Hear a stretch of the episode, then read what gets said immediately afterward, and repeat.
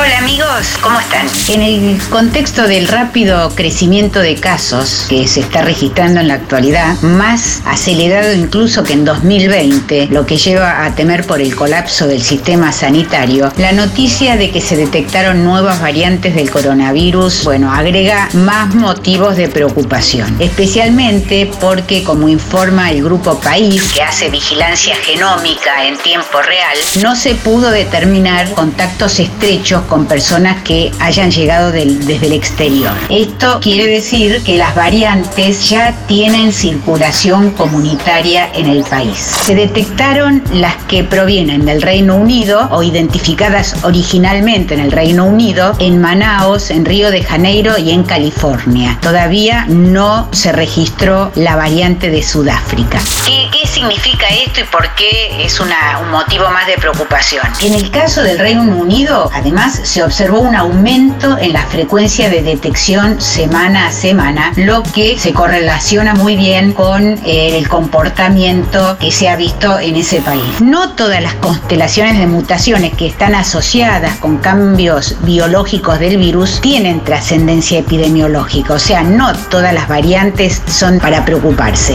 La OMS las clasifica como variantes de interés cuando están asociadas con mayor transmisión comunitaria o se ven en varios países, o variantes de preocupación, que están asociadas con un aumento de la transmisión o un cambio perjudicial en la epidemiología. En este momento hay tres variantes clasificadas como preocupantes, que son la del Reino Unido, la de Sudáfrica y la de Manaus. Y como dijimos, bueno, la de Sudáfrica no llegó, pero ya están aquí la del Reino Unido y la de Manaus. La del Reino Unido fue reportada en más de 111 países. Es entre un 50 a un 70% más transmisible que la canónica de Wuhan y entre un 60 a un 65% más grave, produce cuadros más graves. Los especialistas descartan que en pocas semanas puede llegar a ser la dominante también aquí. La de Manaus, conocida también como P1, se asocia también con mayor tasa de transmisión y con una propagación más rápida, que al final de todo resulta en mayores muertes, porque si hay más casos, hay mayores muertes, ¿no es cierto? Se estima, según distintos modelos, que podría ser entre 1,4 y 2,6 veces más transmisible.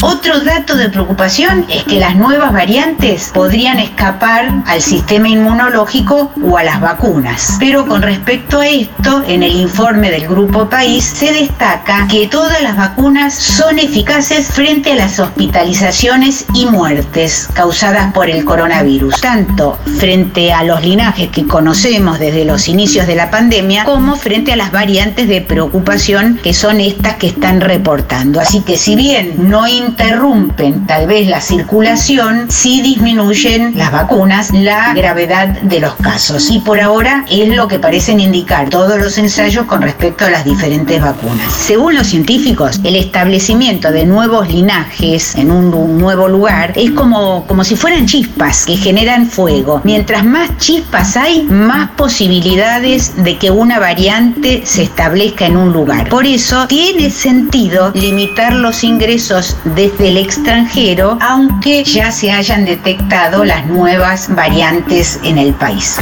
Soy Nora Bar y esta fue una pastilla de ciencia para Pasaron Cosas. Pasaron Cosas.